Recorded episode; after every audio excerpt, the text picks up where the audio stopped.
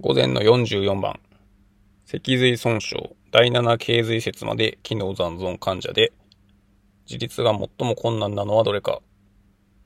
1、自動車の運転。2、車椅子のキャスター上げ。3、車椅子で5センチの段差昇降。4、床面から車椅子への乗り移り。5、ベッドから車椅子までの速報以上。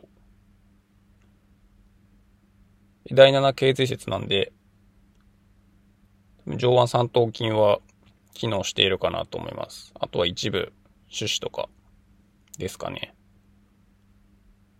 自動車の運転はおそらくできると思います。改造をすれば。で2番、キャスター上げはちょっと種子使わないといけないんで、これちょっと難しいんじゃないかなと思っています。3番、え車椅子で5センチの段差昇降。これもまあキャスター上げと一緒で、キャスターが上がらないと、上がらないと思うので、難しそうだなと思います。4番、床から車椅子への乗り移り。これ上腕三頭筋があるからできるんじゃないかなと思います。で5番、ベッドから車椅子までの速報以上。これはまあ、できると思います。これがもしできないんであれば、まあ、4番もできなくなるので、これはまあまず×で大丈夫だと思います。なんで私は2と3で迷って、どちらかというとキャスターを上げるのが難しいかなと思うので、